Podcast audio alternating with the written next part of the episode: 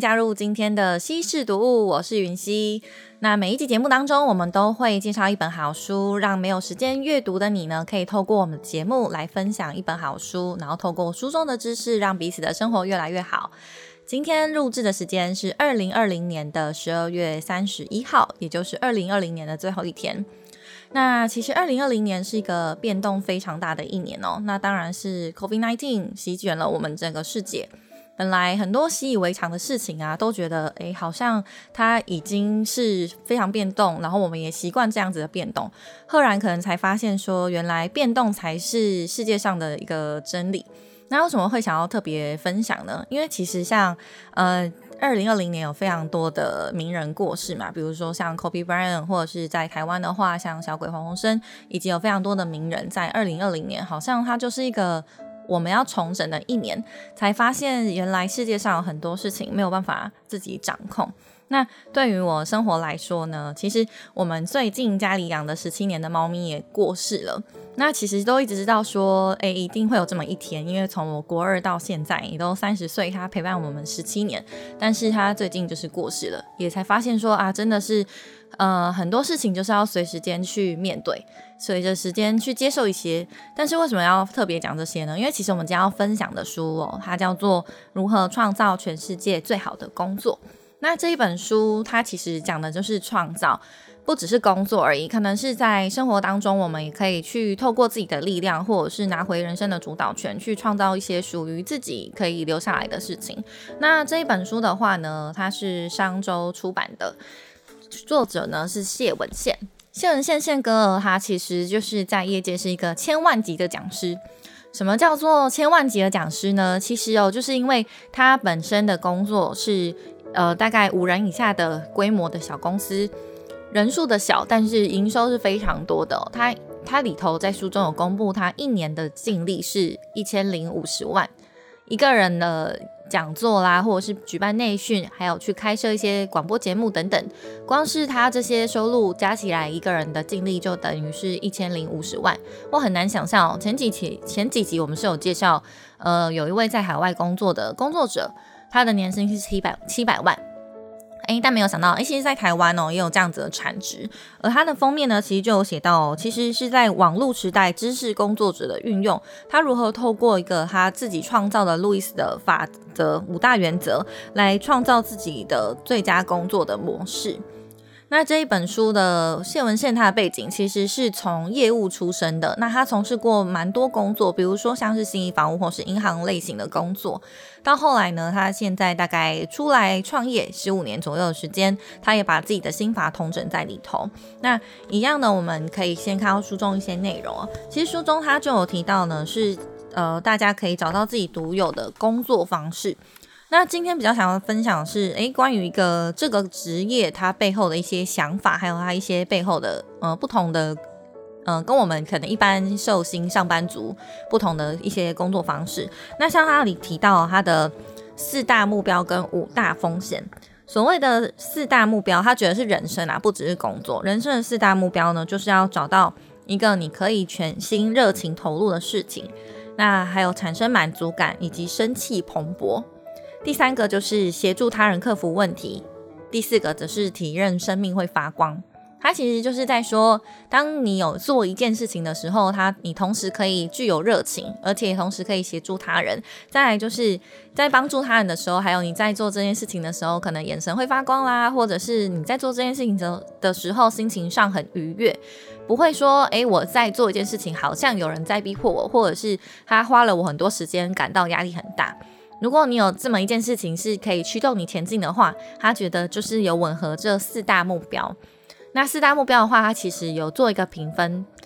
你每一项项目呢都可以去评一到五分。那如果你正在执行的这件事情呢，它的总分加起来还蛮高的话，那其实可能就有符合你的四大目标。那当然，我们也可以就是列个表，然后去盘点一下，说呢，诶，其实会不会说，诶，你这份工作对于你的满足感可能没有那么高，可是你可能，嗯。还是可以协助他人克服问题。那如何找到其中的平衡，就可以在这些量表当中去做呃自己的评估。那再来，刚刚提到的是五大风险。五大风险的话呢，就包含像是身体的风险，第二个是社交的风险，第三个是财务的风险，第四个是情感，第五个是知识。那它的五大风险分别指的是什么呢？第一个身体的风险呢，当然就是指身体健康嘛。像我们如果是媒体行业的话，以前可能是做 daily 新闻，就是大家会在电视上看到说，每天中午有一个有新闻，晚上有新闻，深夜有新闻，二十四小时的 daily 新闻。基本上有的时候在做记者这份工作的时候，会对身体负担比较大。以我自己来讲的话，以前。因为要跑新闻，早上有可能十分钟内要联系到受访者，那中午之前要把新闻交出来，所以就等于说我早上出门中间只有一两个小时时间要把新闻完成，中午的时候，呃，交出去了，还有下午的新闻要处理，那在过程当中中间就会忘记吃饭，很长很长已经买饭了，但是吃不下，因为我可能一直在盯着电脑，必须要去联系一下接下来的事情，那。晚上的话，下班时间也稍微比较晚一点点。这样上班时间算大概十二个小时，但是下班之后可能要去找一些其他可能下个礼拜的独家，或者下下个礼拜的专题等等的，就会导致晚上有点睡不好。尤其是隔天知道可能会有比较大的人物要采访的时候，就常常会。失眠，或者是在梦里面梦到怎么卡位置，然后去塞那个麦克风去堵它，这样就是其实身心状况会有点风险，这个是它的风险。但是同时呢，可能在第二点有提到社交风险嘛，其实像记者这份工作就很容易可以认识到很多不一样领域的人，那还有可以去呃，因为这份工作去联系到你可能曾经在你生活当中你绝对不会接触到的人，这个就是很好的比较好的。额外收获，这是我觉得的。那社交风险这一块，就等于说，哎，风险就很低，因为一一定是很可以透过工作去认识到非常非常多的人，不只是在公司内的同事，在公司外的一些合作伙伴，其实都很容易可以认识到。那再来就是财务的风险，你可以去评估说，哎，现在你这份职业，或者是你现在可能除了职业之外，你可能有投资啊、理财啊等等的财务的风险是如何，以及再就是情感上的风险跟知识风险。情感上的风险的话呢，其实它里头可能稍微提到的是属于家庭上的情感，或者是朋友上的情感。以创业来讲好了，就蛮多创业家的朋友，他们在情感上的风险就比较大。除了说家人可能还好，但是他可能会忽略到不是他这个领域的以外的朋友。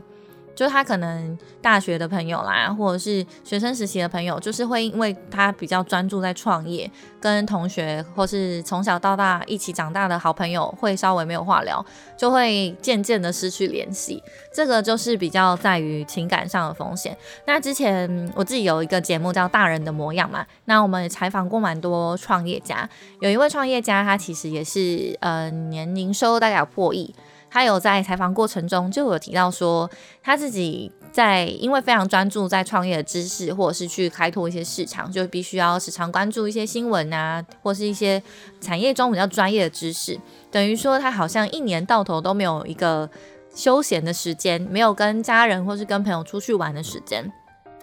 唯一一次他记得他跟他同事去唱 KTV 的时候，就是他完全不知道那些歌是什么。明明同事跟他的年纪也差不多，还没有三十，可是，呃，流行世界上在流行什么，他已经有点不不太跟不上脚步了。那他觉得这个就是他属于可能社交或情感上的风险之一。那第五点就是知识上的风险，就是现在因为资讯非常流通嘛，可能以前。呃，还有联考时代，可能就是呃，我读好书中的内容，或是书中的课外读物之书中呃外面的一些课外读物等等的。但是因为现在资讯就很丰富，像我们我大概年纪三十，可是现在接触到大学生的时候，大学生已经有非常多具备可能行业上的。知识或者理论，他们可以讲出一些诶，原本应该是商业或者我工作到两三年才会知道的事情，他们现在透过网络或是一些自学的线上课程就会知道。感觉现在的大学生在知识上面呢，吸收非常的广阔。他们可以透过一些自学软体或者线上课程呢，就是可以呃提前知道蛮多业界的资讯。那这些资讯可能就是两三年工作两三年可能才会知道。但是现在因为资讯太流通了，所以呢很多知识上，如果你没有跟上脚步，或者是你没有就是主动去学习的话，好像就会被世界淘汰的感觉。那因为这本书讲的是知识工作者，所以他特别有把知识列在风险里头。那我也觉得说，呃，可能如果你的行业是网络。产业或是变动比较大的产业的话，时时刻刻接收新知也是蛮重要的。好。那这个是他提到的四大目标跟五大风险。那有提到，其实这本书的作者他是一个千万级的讲师。那他这本书主要的话呢，其实是在告诉大家是网络时代的个人工作术。因为他有提到的是，诶，他的公司除了他之外，还有一个合伙人以及一个助理，所以其实，在五人公司以下，他们却创造了一千多万的净利，是非常多的。那他有用自己的英文名字创造了一个路易斯的原则，他的英文名字就是路易斯。那他如何去呃串接出他自己个人英文单字的一个原理呢？其实就是利用你英文单字的开头去。创造一些英文单字，然后变成你自己的原则。啊，宪哥也推荐大家说，可以去用自己的英文名字来创造。那他像他的路易斯呢，就是 L 的部分呢，就是 leverage，就是杠杆，以小博大的杠杆作用，就是 L。那 E 的话呢，是 empowerment，就是赋权跟赋能。再来呢，W 的话呢，就是 Why，找到你的原因，找到你为什么要做这件事情的 Why，以及呢。I 的话就是创新，innovation 这个创新思考这件事情，然后再来 S 的话就是纵效，synergy 就是要做一件事情的话呢，要发挥你的纵效。那 Louis 的原则呢，他就是在后续的书中都把他每一件做的事情用 L E W I S 这个原则来来去考量他这件做这件事情的时候有没有包含杠杆效应啊、赋能跟赋权啊，以及创新还有。重效以及就是在做这这件事情的时候，有没有理清楚自己的原因？那也是推荐大家说，诶，你可以去利用自己的英文名字，然后来创造出一些属于你的人生配方的样子。像我一个朋友叫做贝斯，那他最近也使用这个方法来去寻找一下，哎，自己这个英文名字跟生命中的连接。他的 B 呢，，B 贝贝斯嘛，B E T H，贝斯的 B 就是 brave，就是勇气。勇敢这件事情，那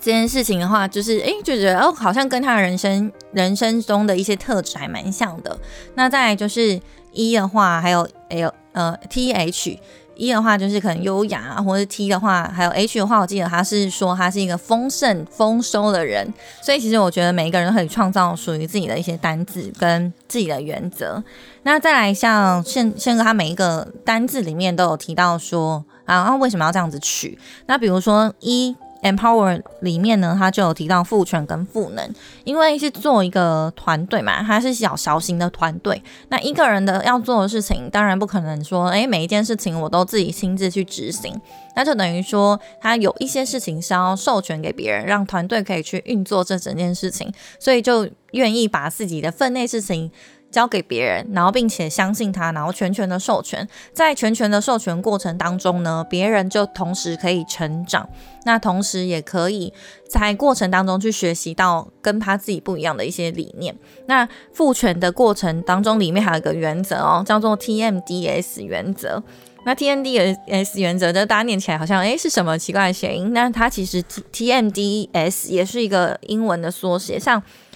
T 的话就是 Teamwork。你的事就是我的事情，就是他觉得方便记忆嘛，就是团队就是你的事情就是我的事情。再来就是 M 是 manage resource，就是运用并且管理资源。那 D 的话呢，就是让伙伴参与决策，决策就是决定的那个 D。再来是分担责任，还有共同领导，就是 share。那所以其实，在赋权的过程当中，empowerment 这个字在 L E W I S 的这个。一里面它还有分成四个原则，所以其实我们每一个人在发想自己的独特的人生配方的时候呢，也可以再往下挖深，诶，属于你自己的是什么？那这件事情如果你开始思考的话呢，其实你会发现，诶，其实也许我的人生的准则就一直在我维持我自己的理念，然后以及在我自己的一个人生轨道上，那你会发现，哦，原来这么有趣，原来是我的英文名字也会赋予我自己一些力量，那这个是。在里头有 E W I S 的一个建议，还有一个方式。那所以大家在听众啦，或者是大家回去思考的时候，也可以想想说，属于我的是什么。好，那再来就是这本书一直强调的是工作组合配方嘛，它到底是花了做了哪些事情，才可以让自己的年营收是千万呢？年净利是千万。那其实他就有讲到一个工作组合配方的五个。嗯，原则，然后你可以去做出你自己的表格。那它的表格呢是以年份来区分的。那每一年的时候会有包含像是第一个首度跨组的工作，第二个是收入的主力。第三个是实验性质的工作，第四个话呢，则是边做边学，第五个是真正想做的工作。那这些分别是什么意思呢？就是呃，可能大家现在都会说斜杠啊，或者是做一些工作以外的事情是你很有兴趣的。比如说公司附近有一间咖啡厅叫做仓库咖啡，那我去买的时候发现。它里面有仓库，就是很顾名思义，它的招牌叫仓库咖啡。然后我就问说：“诶，老板，你你是做咖啡批发的吗？”他说：“没有，我们是做五金的，只是我们真的很喜欢喝咖啡，所以就在呃接近路口的店面这个角落开了一个窗口，就是卖咖啡，所以就叫仓库咖啡，就不无小补。因为他本业是做五金，但是在他店面旁边就。”开了一个咖啡，那是手冲咖啡，也是他自己研磨豆子自己烘的。虽然是小小的小本生意，但是也是一个他真正想做的工作。所以其实大家现在现在说斜杠啊，或是等等的，其实最后就是也无非是希望说，呃，我还是可以掌握自己的人生的主导权，或者是真正的花一些时间去做我自己想做的事情。好，那首度跨足的工作，比如说，可能你去区分说，二零一五、二零一六到二零二零、二零二一，什么是你开始第一次尝试性的工作呢？比如说，以我们来讲的话，像 Parkcase 在二零二零年开始。嗯，有很大的关注度，然后也非常多的人开始首度跨足做 podcast。那 podcast 做一做，可能原本只是单纯的录音，但现在一边录影，它就变成 YouTube 等等的，就是诶，我首度跨足的工作，接下来可能就是实验性质，或是边做边学。那收入主力的话呢，在书中的定义其实是，嗯。这一项收入，或是这几个你正在做的事情，达到你总收入的百分之七十五，这个是你的收入主力的工作。第三个是实验性质的工作，就是人一生当中可能有很多兴趣，那如果兴趣可以变现，当然是最好。那实验性质的话呢，它的定义是说，呃，我是在测测试一个新的机会，如果它不成功，我就会放弃。就是像前面有提到的，我如果觉得这件事情对我来说有身体上的风险啊、社交上的风险等等，那我可能在尝试过程中就会放弃。那代表说，诶，你只是可能想要试试看，未必它是真正你的兴趣，或者说它短期啦，或是中长期都没有办法变现的话，就会在中途就直接放弃。放弃其实也是一种人生的选择跟目标，并不是说放弃就是失败了。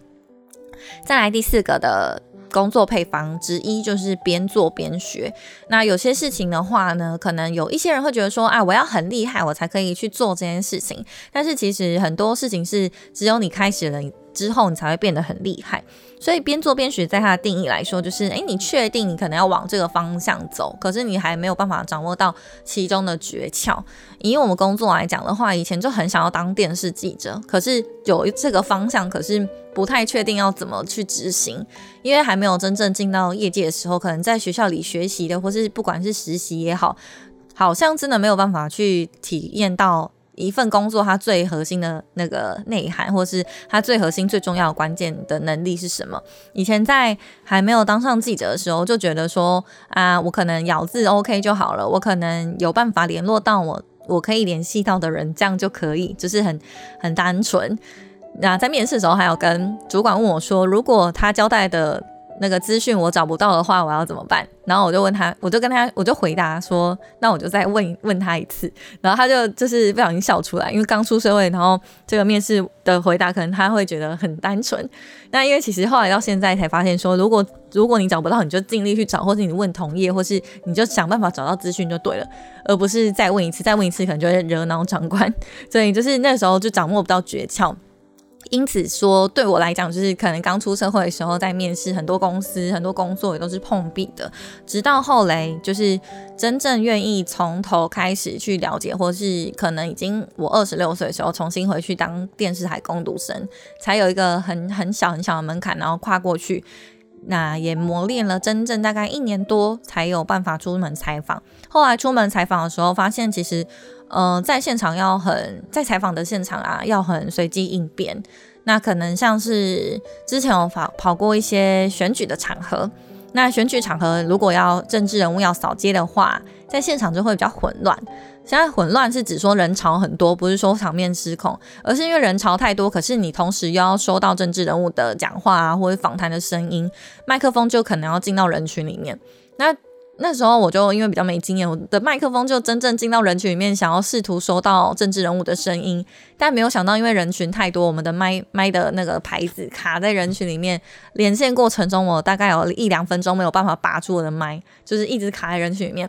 那就也没办法，因为真的在直播或者是真的在现场，我没有办法大吼大叫，所以就只能尽力的把麦转出来，所以可是那个中间就等于电视台上面播了大概一两分钟。呃，空的声音，然后或者是现场很乱的样子，这个就是呃，虽然说它就是我们去面对现场一些临时状况的应变，所以必须要边做边学，才可以去掌握到比较能够自己可以掌握的一些诀窍或者是工作的方法，像这个样子，这是边做边学的部分。那当然，每一个人工作不一样，你可以去想想说，诶，在我的这个职业领域当中，什么是我可能你去必须边做边学，然后以至于对我未来是有帮助，然后可以长期积累的。好，那最后一个就是真正想做的事情，它的第五个是真正想做的事情。那真正想做的事情就是你，诶，你有高度的兴趣。哎，你对这件事情很有兴趣，你就很想做，不论有没有报酬或者有没有收入，这件事情你都很想要继续执行下去的话，这个就是属于你的兴趣。最近对于兴趣的探讨，周遭身边有很多人在想说，诶，如果我对这件事情没有热情的话，算不算兴趣？其实每个人定义不太一样。那有一些人可能他不像工作一阵子，或是不像有一些人他很明确知道，哦，我的兴趣就是我喜欢。写作，我喜欢说话，我喜欢去研究一些事情等等的。有些人不太知道自己到底到底喜欢什么，即使也已经大学毕业了，好像对于人生还是很迷茫状态。其实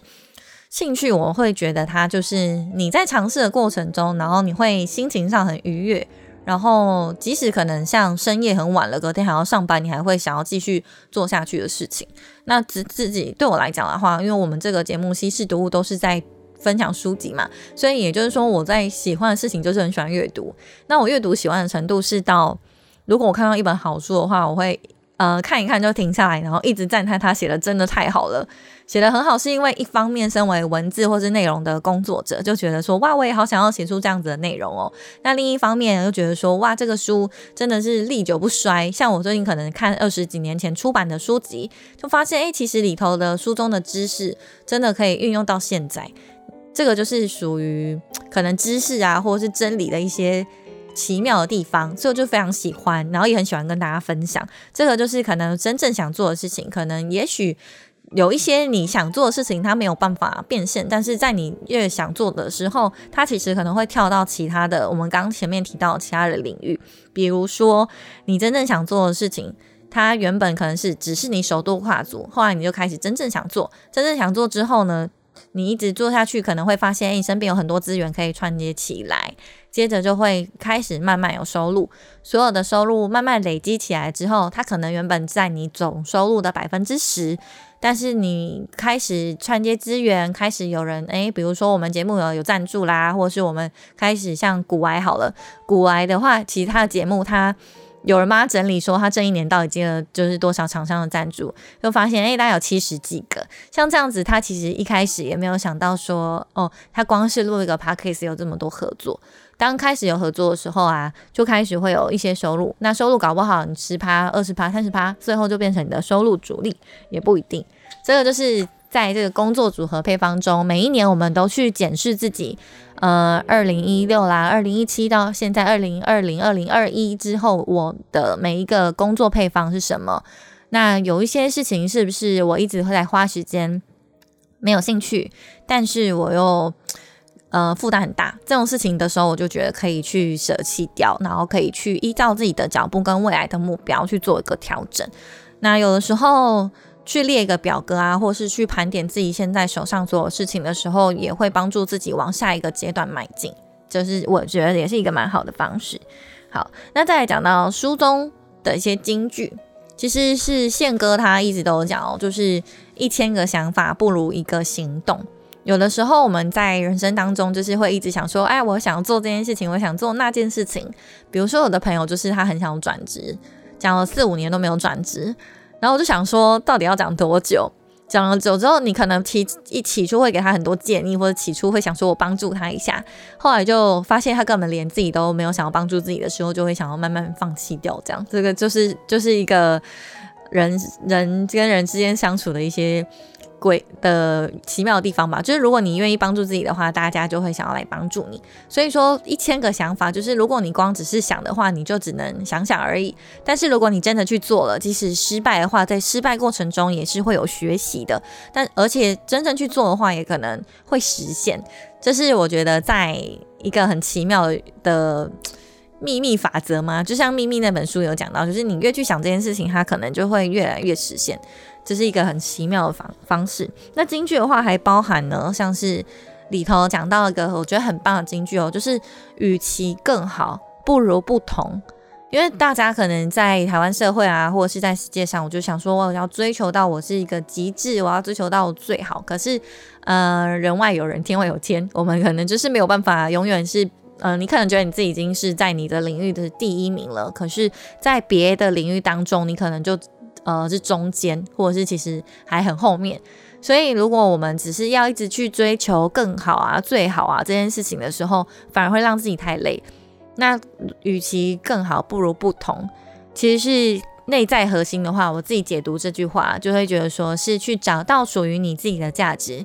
去找到你跟别人不一样的地方，然后呃，去再去搭配说，可能前面我们提到的一些原则，像赋能啊、重效啊、杠杆啊等等。属于你自己的，嗯，可以做的人生配方是什么？好像有一件事情是你的特点，没有办法被轻易取代的话，在人生当中找到这样子的价值定位，其实会比去跟别人竞争还要更好。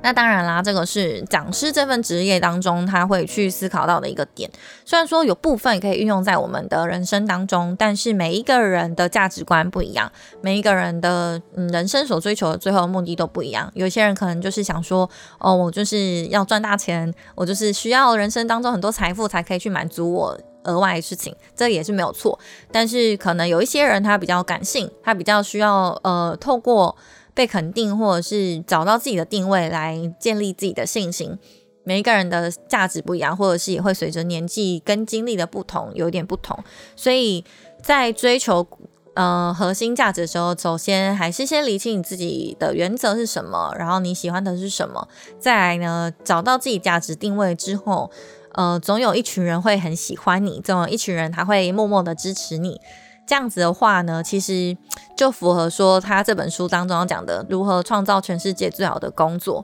当你开始找到自己的定位，然后心心态上很自由的时候，基本上可能你就已经处在全世界最好的工作当中了。那这是今天西式读物想要跟大家分享的好书。那当然，谢文宪宪哥还要出版非常多书籍，大概十几本，所以大家如果喜欢这位作者的话呢，也可以去看他其他的书籍。那之后我们在明年度也会多多跟大家分享一些新的书，然后再分享一些知识、人生想法。那如果有喜欢我们的节目的话呢，也可以多多订阅啦，或者是帮我们的节目分享一下。那今天就到这边为止喽，拜拜。